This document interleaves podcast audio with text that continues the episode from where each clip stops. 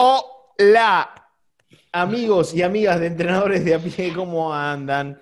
¿Cómo están? Luego de una semana ardua de cuarentena, nos volvemos a encontrar en este episodio número 13 ya de nuestro podcast. Esperemos, esperamos que lo, lo- lo disfruten. ¿Cómo andan, amigos? Ya le doy el pase a mi amigo Marcos Khalil Emilio, el hombre que sacó un libro. Hola a todos y todas. Eh, espero que anden bien, que hayan tenido una buena semana y eh, se reencuentren ahora con nosotros en este querido y humilde podcast. Muchas gracias, Juan Manuel, por el chivo al libro. Eh, y bueno, estamos en otro episodio, el número 13. Eh, esperemos que, nos, que no nos traiga la mala suerte y que sea un episodio muy malo o poco disfrutable para ustedes. Y antes de eh, ya meternos en tema, que hoy viene un tema eh, interesante, gracioso también va a ser, me parece. Le voy a pasar el micrófono a mi querido e hisopado amigo Pablo Alejandro Epeloa. Buenas, buenas, buenas a todos y a todas. Eh, acá, como dice Marquito, va a ser un tema que, que nos va a desnudar sin duda que somos verdaderos entrenadores de a pie, que la vida muchas veces nos pasó por el costado. Y bueno, también va a ser un poco divertido para nosotros eh, recordar, porque hay cosas que por ahí eh, en esta misma mesa tampoco conocen otros de los Claro. que están acá y aprovechamos para contarlos tanto a ellos como a, a todos los demás, abrir, digamos, A los cinco las anécdotas. Así que bueno, nada, presento a, a mi amigo eh, Guillermo, que no lo veo porque hoy, como tuve que llevar la computadora, eh, esa que me compré tan, tan bonita, marca Dell, que no se la recomiendo que compren porque es una verdadera cagada, y estoy recaliente como una pipa, así que estoy con el celular y no veo nada más que a Marquitos Emilio, así que bueno, lo presento a Guille y cuando hable creo que lo veré. Auspicia, Se, ba- se bajó del. Se bajó. no cerró. Guillermo Tazo está saludando así, agitando su mano. Desde ¿Qué tal, muchachos? Burbuja. ¿Cómo les va? Eh, ¿Todo bien? Acá estamos en la burbuja. Yo me acabo de comprar una Dell en 18 cuotas sin interés. Este, es muy buena. Devolvela, devolvela. Y te voy a pedir un favor, Pepe. Hoy, como es el episodio número 13, mata a ese gato negro que tenés ahí, por favor. Eh, No, Porque no, esto por todo favor. junto eh, me da miedo tanto. ¿eh? A ver, yo usé toda mi carrera la camiseta número 13. Bien no me fue. O sea que algo tiene que ver. O sea que correcto. O sea que está bien. Bueno, hoy les traemos eh, nuestras historias que no las hemos contado. Nuestro lado B, nuestra- nuestros caminos hacia ser entrenadores, ¿no? Pero desde una óptica bien, bien divertida. Lo vamos a dividir en tres tópicos. Eh, bueno, cómo, cómo- cómo desembocamos acá, cómo arrancamos en nuestra carrera de, de coaches, Eh, qué, otros, qué otros trabajos o qué otros caminos se nos cruzaron eh, previo a, a esto, o después, o durante, o no sabemos. Y bueno, O y futuro. después, o futuro, ojalá. Eh, y bueno, ¿y cómo, cómo nos decidimos ¿no? directamente a, a tirarnos a la pileta esta de, de decir, bueno, sí, eh, eh, era por acá, aunque no sé, no sabemos todavía, pero la estamos jugando, exactamente. ¿no? ¿Quién arranca? Mm. Eh, arranco yo. Típico. Dale. Y yo estaba en Banco Provincia, jugaba al básquet. mi- mi- mis padres viven en- cerca de ese club. eh, hermoso club. Y me dijeron, vos tenés que hacer un deporte. Y bueno, elegí básquet a los cinco años. Y ahí eh, comenzó mi, mi relación con el baloncesto. Y al, no sé, el club fuera, era mi vida y pasaba veranos y todo el tiempo entrenando y cuando no entrenaba estabas ahí en el club y de, de estar con Pablo Peloa, quien está aquí, bueno, eh, otros entrenadores como Chiche Japes, eh, Gabriel Delucci, y me dijeron si quería empezar a colaborar con la escuelita, con los premini, típico, al lado de Pepe, alcanzando la pelota, los conos, que ahora los, los- los- los recriminamos, pero en esa época se usaban, siempre había que tener un par de conos ahí, Estaban de moda. papas fritas, usábamos. orde- ordenar a las tropas. Eh, y bueno, ya, no sé, tre- 13, 14 años ya, ya arranqué siendo el famoso monitor. Porque yo ya recuerdo que a los 15 viajamos con una delegación de preinfantiles, yo era asistente de Pepe, ya ahí siendo categoría infantil o sub 15, ¿no? Eh, eso lo, lo recuerdo bien, así que ahí yo ya llevaba un tiempito de, de sabor a, a entrenador, digamos, que ya me había picado el bichito. Y ahí déjame hacer un paréntesis Sí, para recordar una anécdota en ese, en ese torneo. Un torneo que se jugaba en Córdoba con preinfantiles y Sí. el club no estaba como para andar mandando un micro solo, entonces nos compró pasajes para ir en un micro de línea, ¿no? Hmm. que lo teníamos que tomar ahí en Cantilo y Centenario, para los que son de Citibel, eh, donde está la estación de trenes, para los que no son de Citibel, también, donde está la estación de tren. Y bueno, entonces nos subimos, toda la, la delegación, que eran todos los pibes, la delegada, que era Patricia Venturini, la mamá de Facu, bueno, Juan, que era mi asistente, y yo. Esa era toda la delegación. Entonces Juan me pregunta dónde dejaba el bidón de agua, y mientras Juan me preguntaba eso, dos señoras de larga edad que estaban sentadas en, que era un micro de línea, estaban sentadas ahí las dos señoras, me preguntaron quién se iba a hacer cargo de todos esos nenes.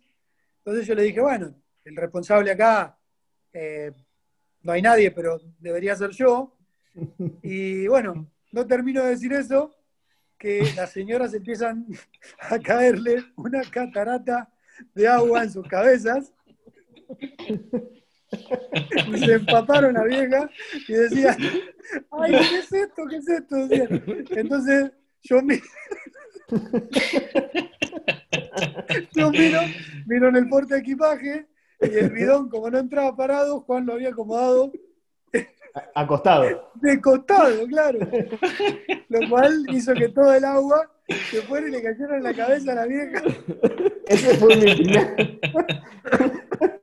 Ese fue mi primer contacto con, con la utilería de un equipo, ¿no? Y ahí ya, bueno, Claro. te digo, hasta hoy se mantiene, pero ¿quién llevaba un bidón de agua a las 6 de la mañana? No, era de madrugada, era de medio de noche, ¿viste? Como, como si no existiera el agua en Córdoba. O sea, Claro, lo, o lo No, compramos. pero-.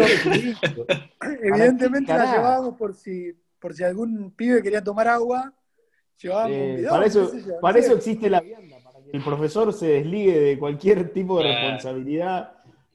Cada uno se lleva su viandita y listo. Pero bueno, yo estaba Así ahí que en- bueno. en, Banco Provincia eh, jugando al básquet y ya a la corta edad empezando a ser monitor y bueno, tuve la, la suerte de, de continuar, si se quiere, suerte, sí. A mí me encantaba, o sea, no fue típico caso de el chico que estaba ahí, que no sé si me vieron alguna característica de, de- de ser responsable o, o- o de que yo estaba mucho en contacto con, con ellos, a pesar de la diferencia de edad o de los roles de entrenador y jugador, estaba mucho tiempo en el club, mucho ahí, este, vivía muy cerca del, del mismo, así que así fue. Bien, ahí más o menos el comienzo fue parecido al de Juan.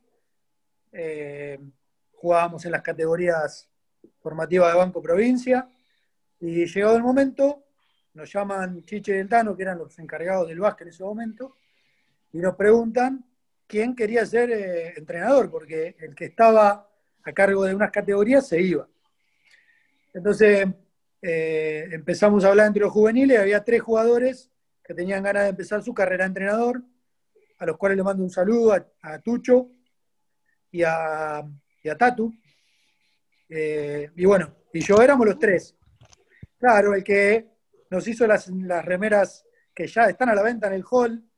en la tienda, online. Claro, en la tienda online. Eh, bueno, nos dijeron de ser entrenadores y nosotros le dijimos que sí, así nomás. Y como ellos no se podían decidir, Chiche del Tano, ¿no? Empezamos los tres a trabajar. Obviamente, Leo, Leo Cursi era el, que estaba de entrenador en ese momento, cobraba la módica suma de 100 pesos. Entonces, nuestro primer sueldo fue esos 100 dividido en tres. O sea que mi primer sueldo como entrenador fue 33,33 periódicos. Eran 100 dólares. En ese momento eran 33 dólares, sí.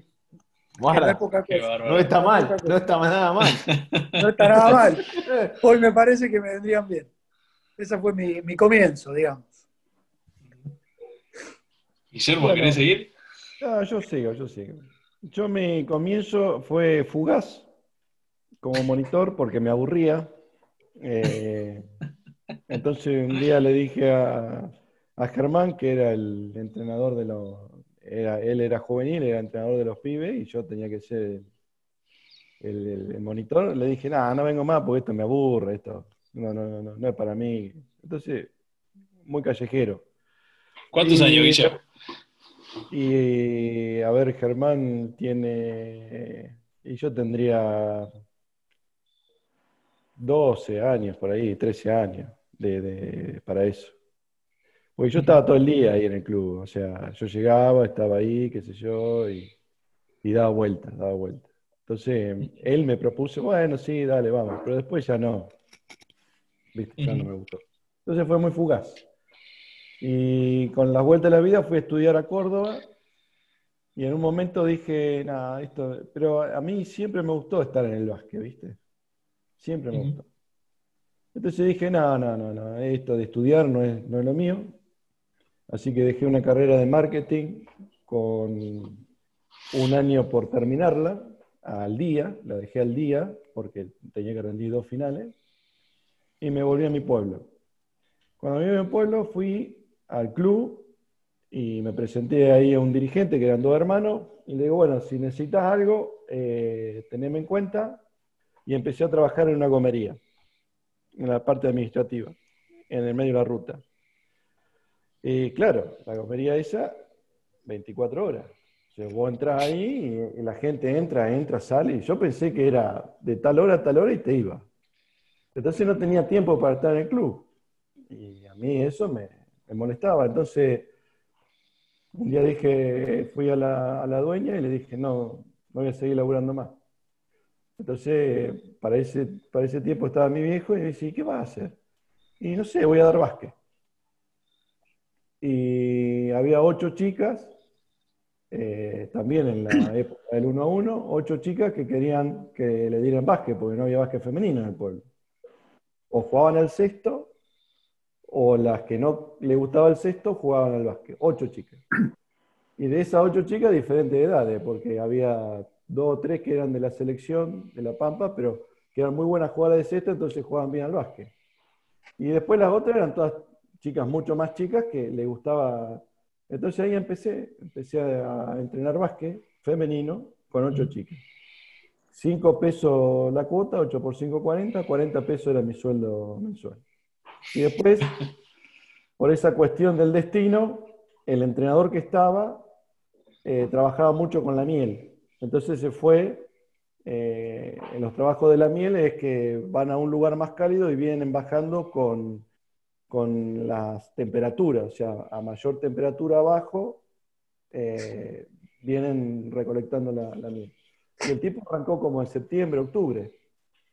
Y vino eh, uno, el otro hermano, que eran, eran los dirigentes, eh, un lunes, me acuerdo, yo estaba acá en mi casa, donde estoy ahora, y golpean la puerta y me dice si no quería empezar a dar básquet a los más grandes. Entonces le dije que sí. Y bueno, y ahí arranqué. arranqué, arranqué y el primer contacto que tuve, eh, esas, esas ocho chicas crecieron en número y hice un intercambio en Peguajó, en Peguajó, eh, con un profe de apellido Vicente, de una escuela, un EPET, no sé qué, Y el club mío había ido a estudiante de Peguajó. Entonces, estaban haciendo un intercambio. En estudiante de Peguajó estaba eh, el licenciado Esperdi César. Eh, entonces a mí me mandaron ahí, o sea, uno de los dirigentes me mandaron a la casa. Yo fui con el, otro profesor.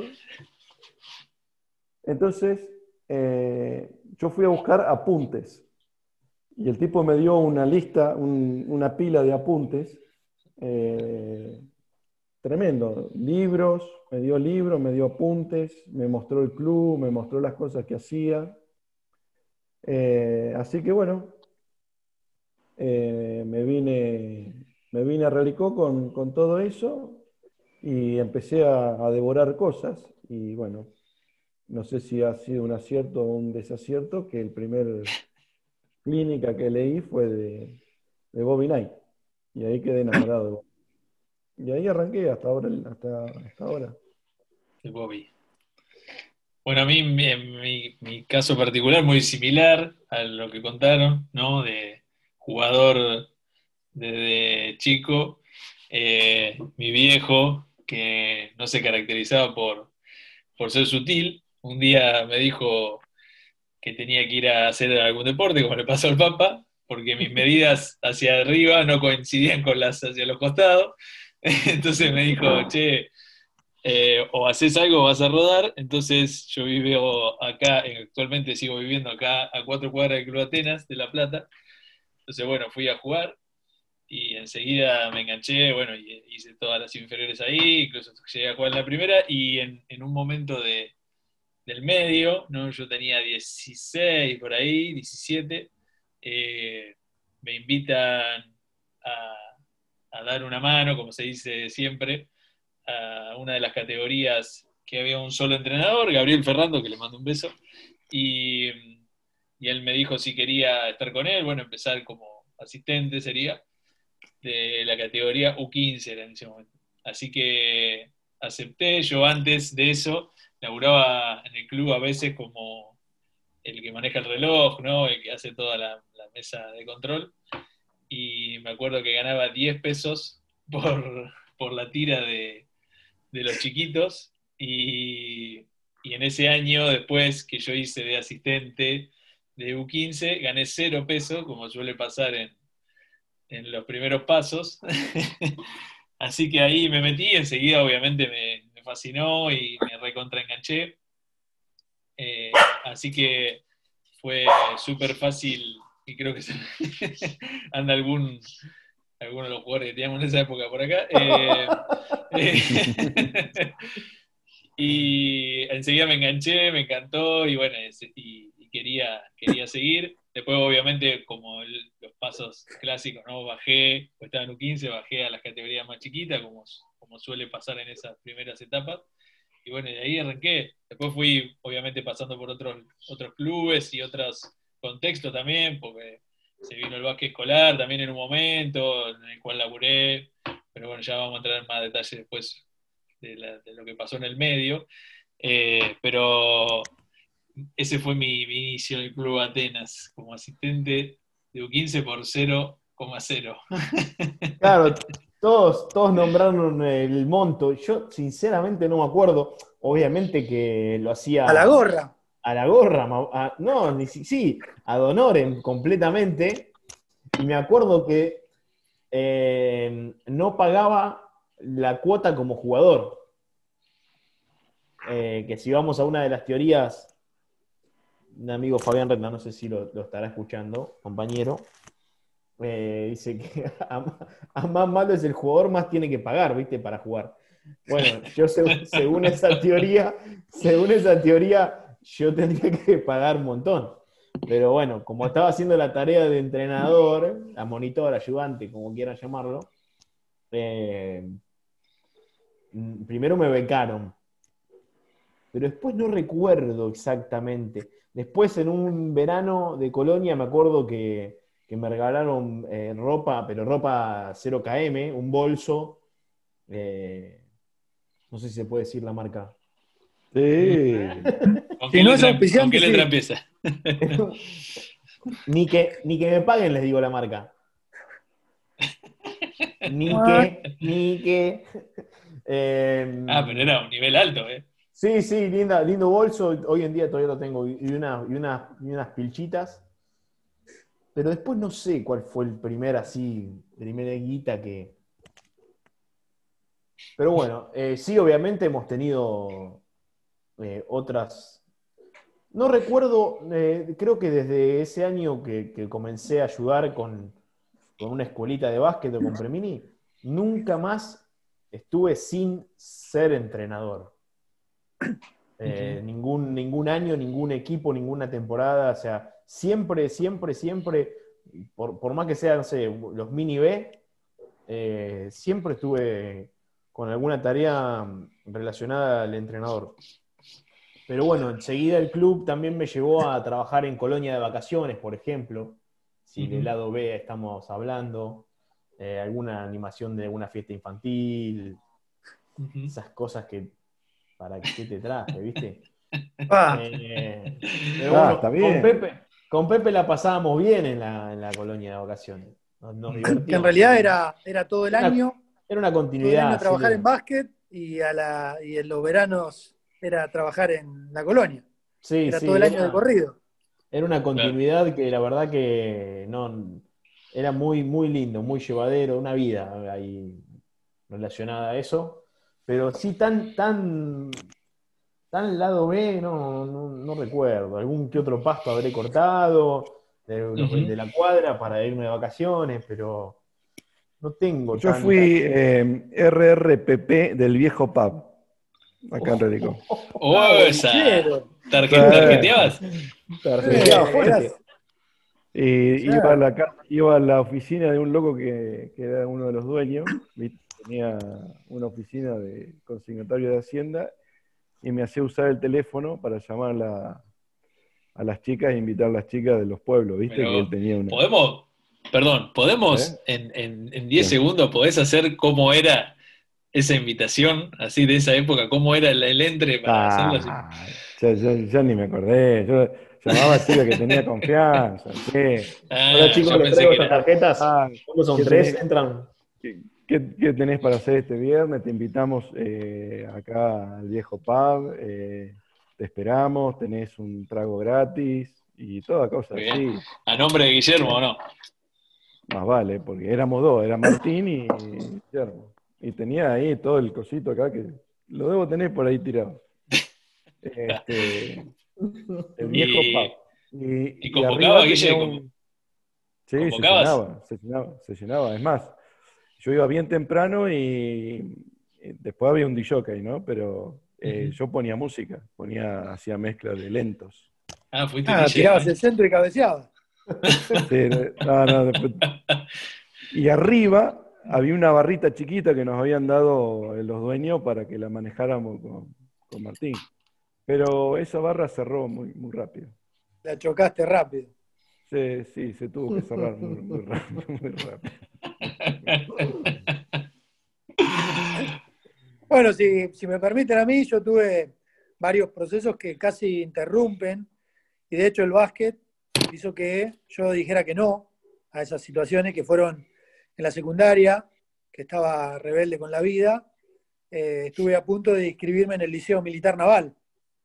Uh. Eh, eh, mi, mi abuelo, mi abuelo y mi tío fueron, mi abuelo fue contramaestre de la fragata Sarmiento y mi tío, mi- en realidad mi padrino, fue capitán de navíos de, de la, de la escuela, de ¿cómo se llama? De la fragata Libertad. Entonces, Había que terminar el trabajo, ¿no? me agarró, me agarró por ese lado y estuve a punto de inscribirme más. Tengo, creo, los el pedido, viste, que te dan todos los requisitos que tenés que cumplir para anotarte y eso. Sí. Y mi vieja me dijo, mirá que va- no va a poder jugar más al básquet, ¿eh? Entonces, a Mm. partir de eso, me, me agarró una entrada en razón y bueno, no, al final no me, no me anoté. Y después, bueno, en esa época, así como Marquitos tuvo ese momento que le dijeron que, que, que tenía que hacer un poquito de ejercicio y eso, bueno, a mí me dijeron la otra que suelen decir los padres, que o estudiás o trabajás. Claro. Y bueno, fui a una entrevista laboral de una casa de, de deportes que estaba en La Plata y pasé todas las entrevistas y cuando me tenía que presentar a trabajar, eh, también mi vieja me dijo, mirá que no vas a poder jugar más al básquet. Entonces, ahí dije que no. Pero bueno, esos fueron dos, dos eh, entrevistas en una y en otra eh, instancia de la vida que por ahí me iban a dejar sin jugar al básquet, por lo tanto le iban a hacer un bien al básquet de que yo no siga en él, ¿no?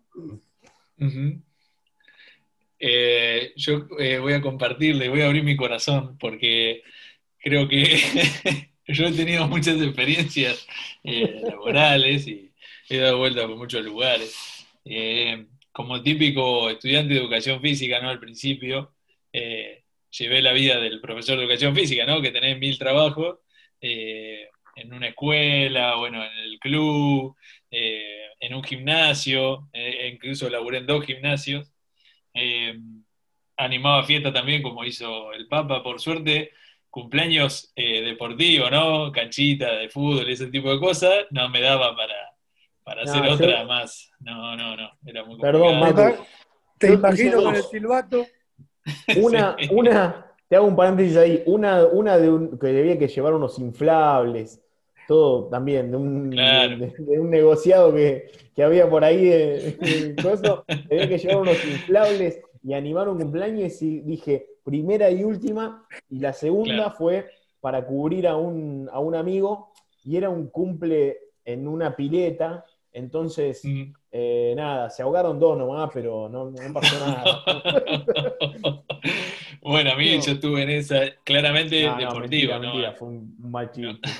A ver si. Los cu- cumpleaños eh, deportivos, viste eso que vos ibas, te encargaba de que no se maten los pibes en ningún momento, mientras vos arbitrabas un partido con un sándwich de miga en la mano y mirabas ¿no? todo cómo iban y venían, eh, ese tipo de cosas. Y, y después, bueno, como que me empecé a desviar un poco de todo eso, coincidía con Pepe esta, este planteo que suelen hacer los padres, ¿no? Y ojalá que no me toque a mí algún día hacerlo. Eh, de, bueno, yo estaba mal con la facultad, ya no quería estudiar más, la dejo, y mi Santísima Madre me dice, bueno, ¿y qué vas a hacer, no? Dale, porque si no vas a estudiar, algo tenés que hacer. El básquet siempre estaba ahí presente, jugando y siendo entrenador, pero bueno, tenía que generar algo, algo mejor. Y, y acá, bueno, donde empieza mi, mi gira por varios lugares que fueron muy locos, ¿no? Eh, y voy a contar la anécdota que Pepe ya se empieza a reír. Eh, en esta. en esta, en esta búsqueda de, de lugares, ¿no? Para poder trabajar, uno empieza a mirar las entrevistas. En ese momento, hasta incluso yo compraba el diario, ¿no? Y miraba a ver dónde, dónde buscaban. Y bueno, fui a muchas entrevistas eh, y un día caigo en un lugar ¿no? que decían que había una buena oportunidad, que había que hacer una capacitación y después empezaba uno a trabajar. Entonces voy a la entrevista. En la calle 6, eh, casi 47, eh, en la ciudad de La Plata. Llego al edificio, un edificio lindo, entro, Está gente todavía. de... Enfrente al Banco Sí, Provincia. Sí. todavía está. eh, gente de ambos me recibe, ¿no? Como si fuera una clínica. Me dicen, ah, voy a venir por la entrevista. Bueno, sí, paso. Eh, bueno, hablo con una especie de doctor que me dice que bueno, que tenía una oportunidad, que tenía que hacer una capacitación. Bueno, y cuando yo pregunto, bueno, pero ¿de qué se trata? Eh, me dicen, bueno, vos tenés que venir a hacer una- un curso de dos semanas para hacer masaje capilar, ¿no? Eh, entonces, mi, Recuperación capilar. Le mandamos un saludo a. Resulta que la clínica, o el lugar donde yo estaba, era Schwanek, famoso, y, y me dicen que bueno, que yo tenía que ir, que tenía que aprender a hacer masajes en la cabeza de gente calva, y con la, con la esperanza de que le crezca el pelo gracias al- a mis dedos. Eh, así que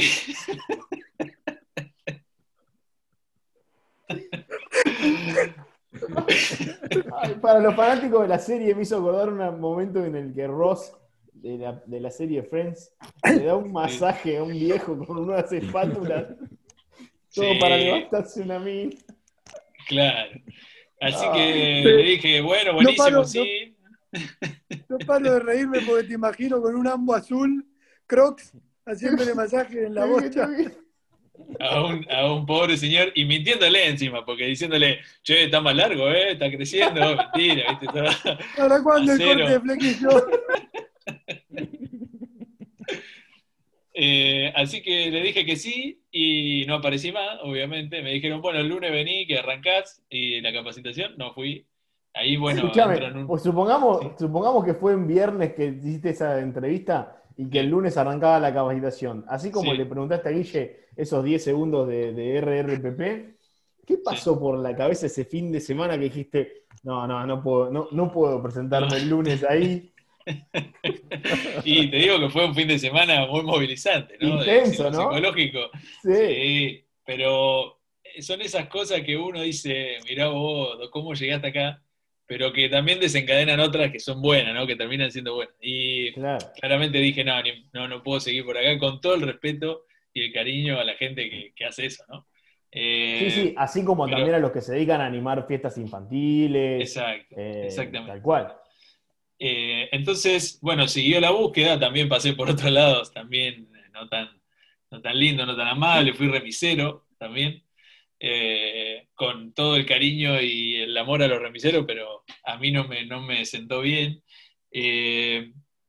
Y les, cuento una más, cortita. En esta búsqueda, tirando currículum por todos lados, hasta andás a saber dónde, sí, obviamente sin recibir respuesta. Resulta que después, mucho tiempo después, eh, yo ya estaba en el básquet metido y, por suerte bastante bien, y me voy de vacaciones con mi queridísima esposa, me voy a Mendoza de vacaciones, una semana.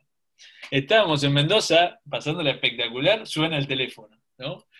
Y un número que yo no tenía.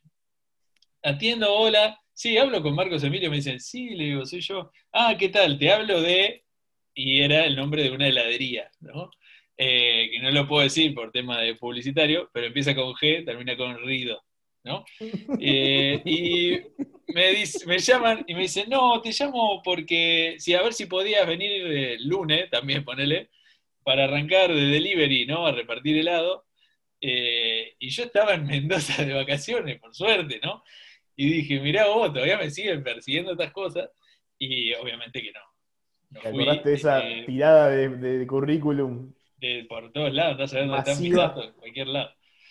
Así que he pasado por, por, por varias, perdón, que eh, he pasado por, por, por varias, eh, pero, pero bueno, creo que son procesos normales, ¿no? Todos pasamos por un montón de esas cosas muy locas, Sí, administrativo también. eh, Una, una de esas, Marquitos, una de esas así de, de, de salir caminando con el, con el diario abajo del brazo también y haciéndome el rebelde, ¿no? De, de buscar un trabajo y, y demostrar que, que era o estudiaba o trabajaba y que no quería estudiar. Y eh, caigo en una entrevista de trabajo que había un montón de gente sentada, cae una persona ahí que supuestamente era la, era la que lideraba la reunión y empieza a hablar sobre, sobre las cosas, ¿no? Dice, y lo que me llevó a levantarme e irme fue una frase que dijo que dice, bueno, si vos una mañana eh, vendés ocho autos, podés, podés irte y no trabajar más ese día. Entonces, yo miré a esa señora y dije, eh, ¿cómo hago para vender ocho autos en una mañana? O sea, o, esta señora le rinde un culto al optimismo, o no sé, o estoy en el lugar equivocado. Así que me levanté y me fui. Y aprovecho también para, para otro pasaje que tuve, que, bueno, mi viejo me, me consiguió como administrativo y estuve, estuve trabajando tanto en La Plata como en, en y en Quilmes. Eh, y fue, o sea, era el, el típico pasador de planillas en Excel, de números que pasaba y levantaba la cabeza y la tenía a Nora, a Emilce y a Graciela, que les mando un saludo bárbaro, con su libro Davón, charlando sobre la- los diferentes cosméticos.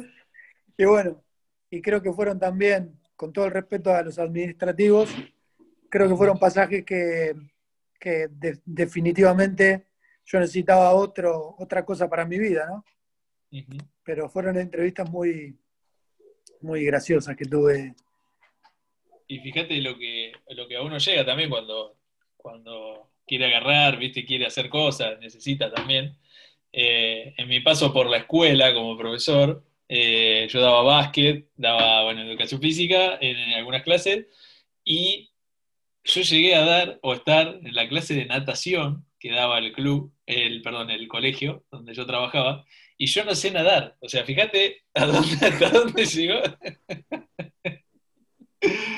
hasta dónde llegaba la impunidad, ¿entendés? Ante eh, los laburos. Así que, bueno, nada, esa fue mi, mi experiencia. Yo por- eh, soy una evidentemente los muchachos soy un afortunado. No, no. Llegué a vender plantines, hacía, hacía tipo macetitas, huertitas y los vendía en la puerta de casa o los llevaba por ahí algunos, pero eso como, como algo extremo. Y después, cadete de, un de un, de un poder de un juzgado, sí, de, secretario de una abogada, de, abogada, de, ir y llevar papeles, pero nada, na- nada de involucrarme con, con ninguna tarea. Auriculares, caminar, subir oficina, dejar papel, retirar otro, y no me importa si, si estaba, si llevaba los cuadernos de un lado para otro, no sé. Pero, pero no, siempre ahí después con el básquet. Yo tuve un paso de arquero de fútbol. No, ¿en serio? Sí. La ¿Pago, reserva de-? Ah, no. Lo hacía, pero no, no había entrena- no había arquero en la reserva y el club en primera jugaba en el provincial. Entonces yo me ofrecí. Y, O sea que así, así arrancaban los jugadores ahí, se ofrecían y Eh, dale nomás. Claro. y dale nomás. ¿Eh? Este, y bueno, después recibimos una goleada ahí como. no sé. ¿Vos al arco? ¿Vos estabas en el Pero arco? la culpa, la culpa No. la tuvieron los defensores. Sí, sí, porque no corrían. Entonces, no, no sé, ese partido fue cancha de Olboy en Santa Rosa contra Atlético Santa Rosa, que no tenía cancha en su momento. Ahí, goleada. Y después tuve una incursión en la política, fui candidato a concejal. Es verdad, es verdad. Qué mal, que la, los- qué mal que la hiciste, boludo. Sí, porque siempre agarro estos los partidos, ¿viste? Estos partidos chiquititos. Yo tendría que vivir con uno de estos y estar aquí ahora prendido, ¿sabes qué? Me cago de risa. Pero bueno, ¿qué va a hacer? Todavía están los póster Tazo en La Pampa. Sí, ahí estamos. Bote Tazo. Eh, Frente comunidad, frente comunidad organizada. Boludo, Claro. tuve que dar un, tuve que dar el programa deportivo de la- de la- del municipio, del posible municipio. Así que bueno, fue el candidato a gobernador, todo. No, no, Y completito. vos, sa- me, vos sabés que me acordé ahora brevemente de un paso fugaz por la organización de maratones acá en la ciudad. Y yo era del staff y tenía que cortar la calle cuando pasaban los, los que corrían. Lo que me puteaban. Creo que nunca me habían puteado tanto. como entrenador. Como- claro, peor. Yo me quejo ahora como entrenador, pero en ese momento, ¿sabés lo que era? Cortarle un, un sábado a la mañana el tránsito. Terrible, no, no. Y hay alguien que tiene Claro. un pasado muy oscuro, no sé si lo quiere compartir. Sí, sí. Hay uno de nosotros que caminó por la Bueno, senda pasó, pasó de largo, me parece. No, no quiere, no pecado. quiere. No quiere, no quiere. Vamos a dejarlo ahí. Ah, bueno, bueno, me hago cargo, me hago cargo. Que lo he dicho y no me han mirado muy bien, con un saludo grande a, a todos los que hacen ese- esa profesión, ¿no? Pero bueno, no es lo mío. Yo tuve un breve pasaje, dos años, dos años y medio, hasta que me, me dijeron que vaya a dirigir un partido, el cual no fueron los equipos, el partido había sido suspendido, no me avisaron. Entonces hasta ahí llegó mi, mi profesión de árbitro. Sí, muchachos, fui árbitro. Dos años y medio. Árbitro de baloncesto, ¿no? Está bien, está bien, está bien. Sí, sí. Y ¿Por qué bueno, no me avisaste a mí, Pepe? Me quedaba medio otra mano la pampa. Y bueno, y, ahora planteo la pregunta. Eh, ¿y cuándo fue que ustedes dijeron, bueno, ya fue? Todo dejo de ser masajeador de cabeza, de trabajar en la gomería, vender plantines, lo que sea, y decir, bueno, voy a ser entrenador a pleno, hasta donde pueda. No, ninguno lo dijo, creo, to- todavía.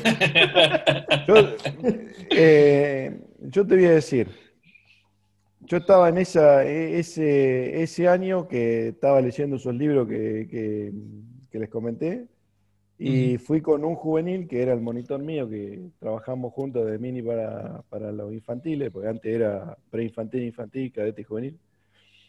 Y fuimos a una charla que se daba en el Club Pico Fútbol del entrenador de liga en su momento.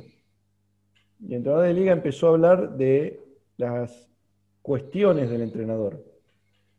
Y todo esto del esfuerzo diario y la excelencia, el camino de la excelencia, el todo coherente. Y después empezó, después terminó hablando de básquet, pero todo ese inicio filosófico de la vida de un entrenador, de que ser mejor, de, perseguir ese camino de la excelencia y demás, eh, es como que eh, Maxi, que, que, bueno, es el padrino de Juan Pedro, mi hijo mayor, eh, cuando termina la charla me dice, este tipo me abrió la cabeza. Y yo ya, ya, ya tenía la sensación de que ya se me había metido en la cabeza ser entrenador gracias a, e- a esa, a esa persona. Y resulta que la seguí, la seguí como, no sé, un montón de años, pero un montón de años, llamarlo por teléfono, dejarle una nota que por abajo de la puerta cuando vivía en Lanús. Estoy hablando de Miguel Volcan Sánchez. Y el tipo es el que me marcó a mí para ser entrenador. Y da la casualidad de que todo lo que yo había leído de Boinay estaba reflejado ahí, o parte de eso. Entonces, es como que empecé a seguir los dos. eh, en- en- y ahí arranqué con todo esto de, de- de la vida de- de- del entrenador. Eh, gracias a, a Miguel, la verdad. Eh, y, y de haber ido ahí, o sea, gracias a Maxi que me dijo, vamos a escuchar esa, esa charla, porque la verdad no me había enterado, él sí sabía, y fuimos. Eh, así que bueno, a- ahí arranqué yo.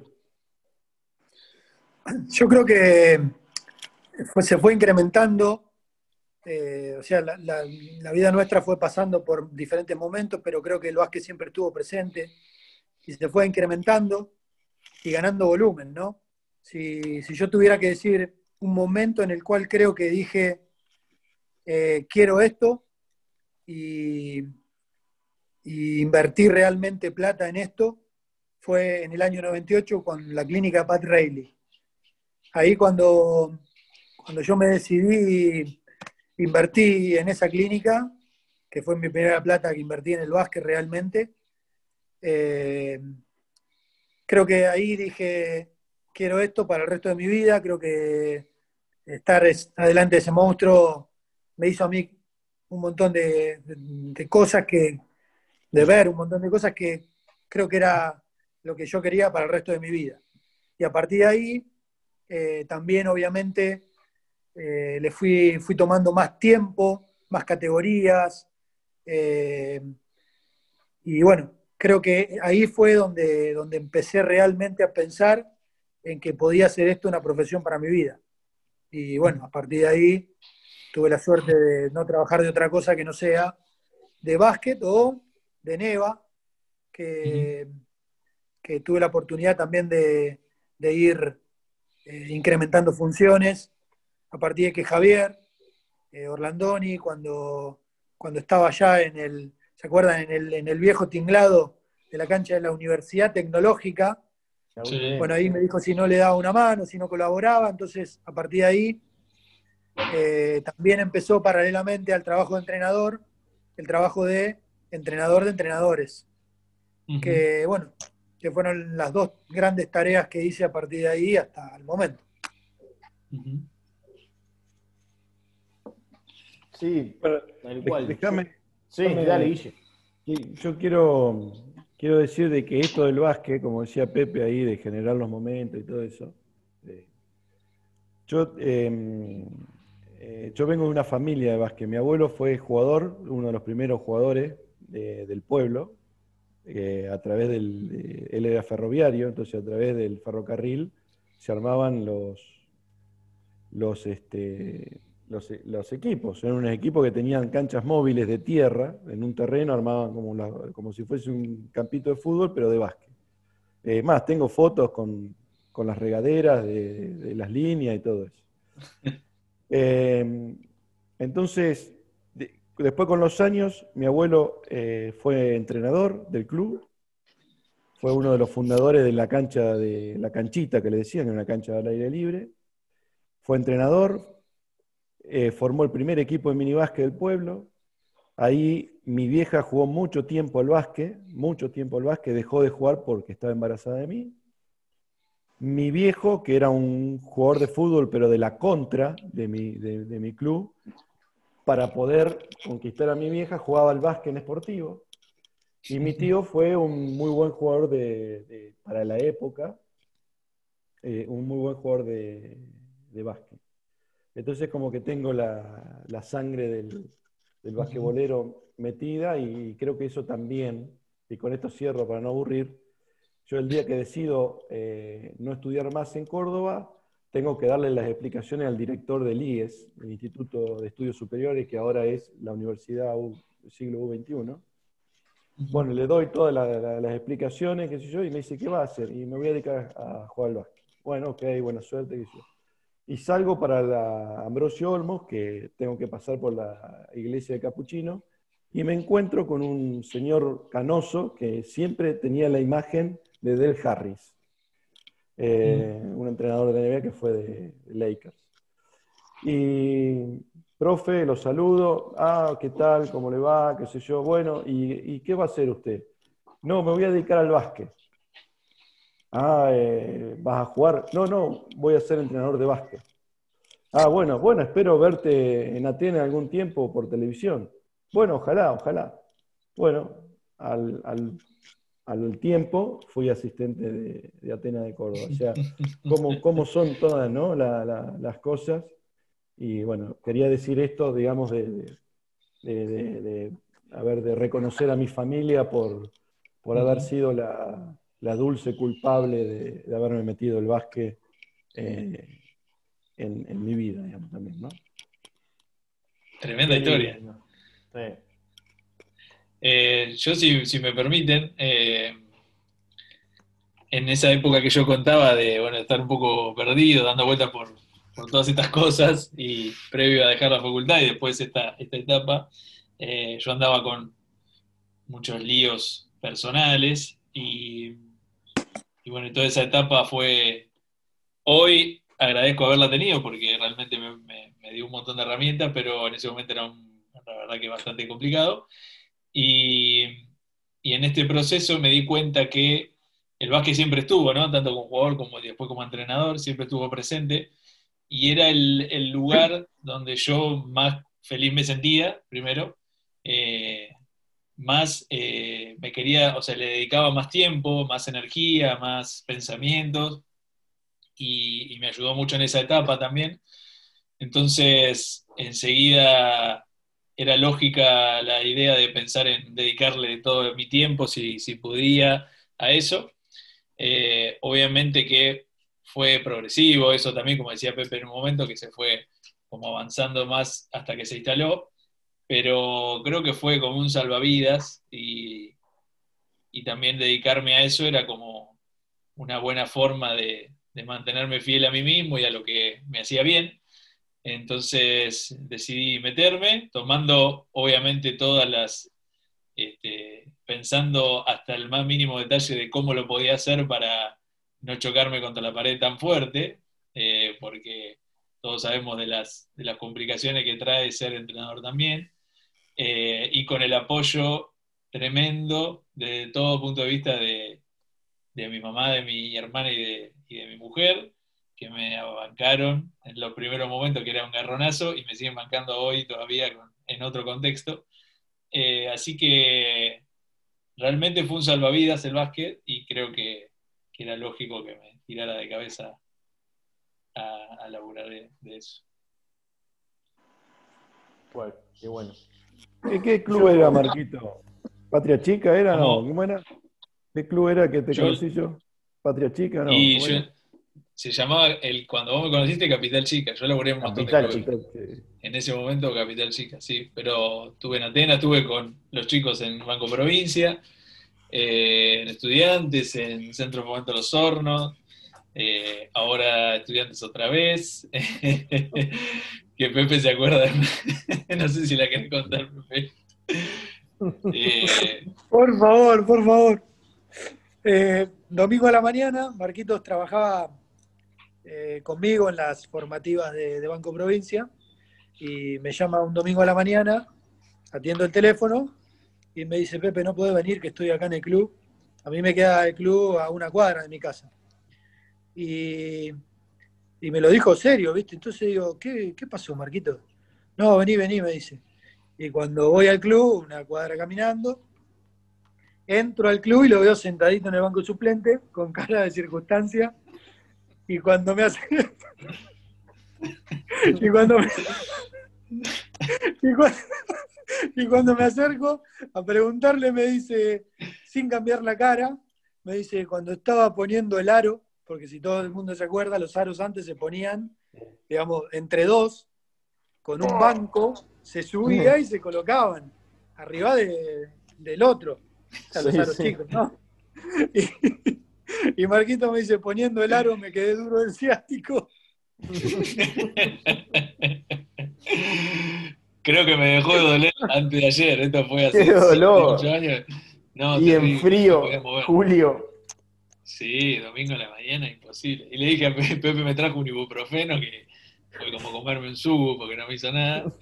Pero, hey, me banqué la tira entera desde el banco de suplente sin poder mover nada de mi cuerpo. Eh, terrible. Así que muy buena esa. Pero he tenido un paso por varios clubes, por suerte, todos buenas experiencias. Muy agradecido con todo eso. Me encantaría escuchar ahora la, historia de Juan Manuel. No, yo mm, estaba tratando de hacer memoria, pero creo que coincido que no, no, no, no puedo, sería injusto elegir un momento. Eh, pero bueno, eh, sí que como que que se fue incrementando, ¿no? Y, se convirtió ya en una, en una pasión o en una forma de vida que, lo último que dijiste, sin, el apoyo de, mi familia, eh, quizás no, lo hubiese podido hacer. Este, yo me lo tomaba realmente muy en serio, ¿viste? ¿no? Eh, no, no, salía cuando mis amigos salían, porque el otro día tenía partidos de los más chiquitos, o viajes, o entrenamiento, o, lo que sea, o la, tarde de estar, de estar al pedo jugando a la PlayStation, no sé, o mis amigos juntándose a andar en bicicleta. Eh, yo iba al club y daba un entrenamiento, o estaba ahí, digamos y eso me permitió formarme, creo. Y mi viejo me decía, y mi vieja, ¿no? Si lo vas a hacer, hacelo eh, con responsabilidad, no importa si te pagan o no, lo que sea. Si a vos te gusta y lo querés hacer, hacelo, pero hacelo responsablemente. Y bueno, y eso era domingos a la mañana, ir a clínicas. Pepe me llevaba a todas las clínicas y los cursos la de Pat Riley creo que fue la. No, de pedo no fui, o sea, pero era muy chico. Pero ya después, a todas. Y después, bueno, creo que también la incursión en, en Eneva y, y estar con las elecciones y después dar un cambio. Yo trabajé solamente en, Banco Provincia y en gimnasia hoy y estoy muy contento en el lugar donde estoy. estoy soy un afortunado después, no sé, eh, elegir un momento dentro del club donde estoy fue escalar en el buen sentido hasta ser asistente ahora del equipo profesional y tener categorías a cargo. Y creo que seguirá, eh, ¿no? quiero creer, no sé si en una escala hacia arriba, pero la, tarea del entrenador eh, sigue, sigue estando. Será en un club, será en otro, será en una categoría o en otra, pero eh, amateur profesionalmente, yo quiero dedicarme a esto. Entonces, bueno, Después la vida nos, nos, pondrá donde nos tenga que poner o me dirá hasta cuándo. Pero no, recuerdo una. Sí, después anécdotas. anécdotas graciosas. No sé si cómo estamos de tiempo, pero. Ahí todo el que vos quieras. ¿Me dejás contar una, Juan? Bueno, a ver. Un domingo a la mañana tomamos el, el 273, muy, muy temprano. De hecho, nos cruzábamos eh, con los que volvían de bailar, compartíamos micro con esos. Claro. Y nosotros íbamos con Juan, bolsito de ropa, bolsito de ropa cada uno, porque los entrenadores de pie llevábamos la ropa para que los pibes jueguen. Y bueno, no.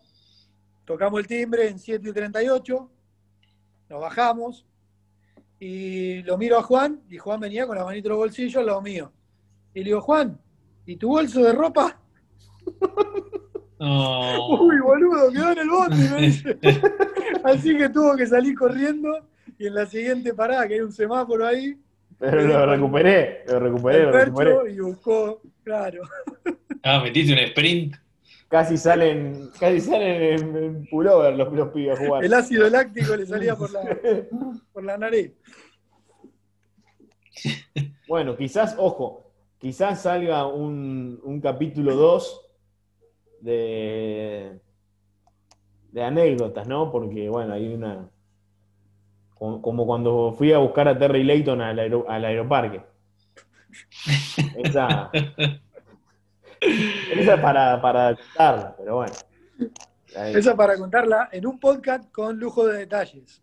Claro, claro. Exactamente. Quizás que, en paz descanse eterno.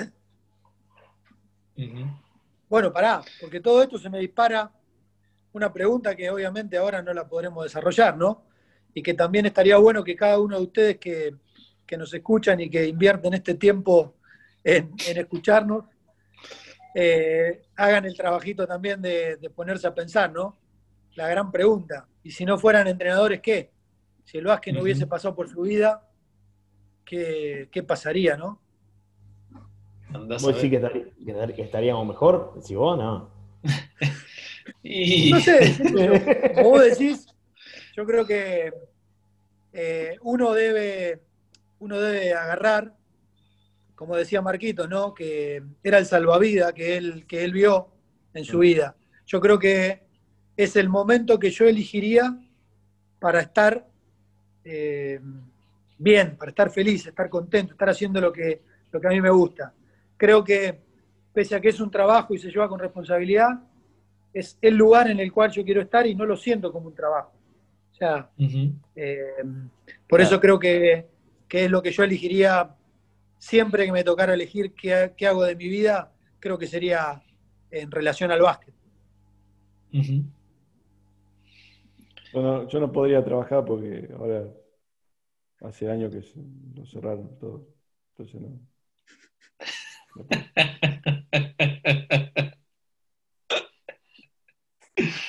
Bueno, amigos y amigas, este fue el capítulo 13 de nuestro podcast de entrenadores de a pie, contando un poco nuestras historias, nuestras, nuestro lado B. Esperamos que les haya gustado y mm, quizás dé para, para un episodio más eh, en esta primera temporada de el podcast de entrenadores de a pie. Muchas gracias por estar ahí.